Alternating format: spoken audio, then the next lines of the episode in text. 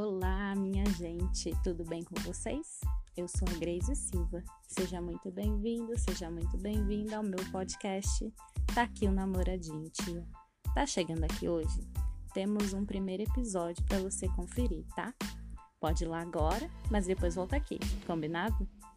Bom, de maneira divertida, ou pelo menos espero que vocês estejam se divertindo, trago uma série de causos quase amorosos, como gosto de definir. Resumidamente, esse tia do título é para todas aquelas pessoas chatas que a gente encontra na vida, que definitivamente não sabem como puxar assunto e perguntam se você casou ou se tá namorando. Chatice daquelas. Bora pro episódio de hoje. Adivinhem só, conheci um rapaz e ele estava na categoria simpático, boa pinta e gostos em comum. Caraca, acertei no bingo. Obrigada, Celso. O que mais eu poderia querer? Ainda dançava. Sério, Deus, muito obrigada de verdade. E nos encontramos algumas vezes e tudo parecia correr muito bem. Chamadas de vídeo, mensagens trocadas, praticamente todos os dias. E planos, muitos planos. Ou será que era só na minha cabeça? Sei lá. Eu viajei, ele viajou. Algumas semanas se passaram até podermos nos encontrar pessoalmente e decidimos ir ao teatro. Que chique! Depois jantaríamos em algum lugar legal. Pedi dicas a um amigo que sempre frequentava esses arredores e poderia certeiramente ajudar em uma noite inesquecível. Inesquecível mesmo.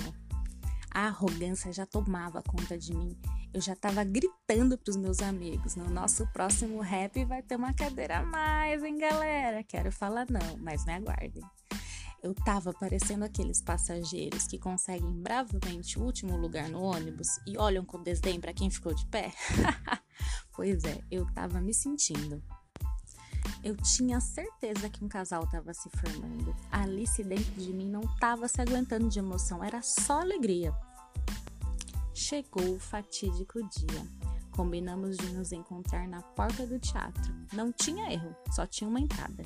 Cheguei no horário e lá estava, linda e plena, num salto alto, quadrado, poderoso, jeans e minha camiseta do Pantera Negra. Salve, meu rei! Porque a Alice, essa desgraçada, já me fez imaginar a gente tirando foto com Yuri Marçal de punho cerrado levantado e ele elogiando a gente como um casal super bonito. Tava tudo arquitetado, era a noite perfeita. Tô lá te esperando. Já estava tentando fazer contato um pouquinho antes de chegar no local para saber onde você estava. Aquelas coisas. Não atendia e nem visualizava as mensagens. Ué, pensei. Bom, mas falei com ele era quase 8 horas. Agora são 9. Ok, deve estar tá dirigindo. Não vou te atrapalhar. Como eu havia comprado os ingressos e não tinha conseguido mandar o arquivo para o seu celular, fiquei ali esperando para garantir. Acho que sua bateria acabou. E entra gente no teatro. Depois de um tempo, comecei a achar que algo sério havia acontecido. E entra mais gente no teatro. E eu ainda espero. Na minha teoria, estávamos nos falando há uma hora atrás e você não deu sinal que não ia. Disse até que estava com saudade e tudo mais. Vou esperar. Entrou todo mundo no teatro e eu fiquei ali, sozinha, com os atendentes dando aquele sorriso robótico, mas assentindo educadamente. Penso que pode ter acontecido um acidente ou algum engano policial. Penso em todas as barbaridades possíveis. Eu já tinha feito várias ligações, todas não atendidas. Mensagem na caixa postal do tipo: me dê notícias, por favor, tô preocupada. Aí eu entrei no teatro. Nessa altura já era metade para o fim da peça, todo mundo rindo, eu rindo também, meio que olhando para a porta lateral e nada. Como se dizia nos anos 90, demorou para minha ficha cair.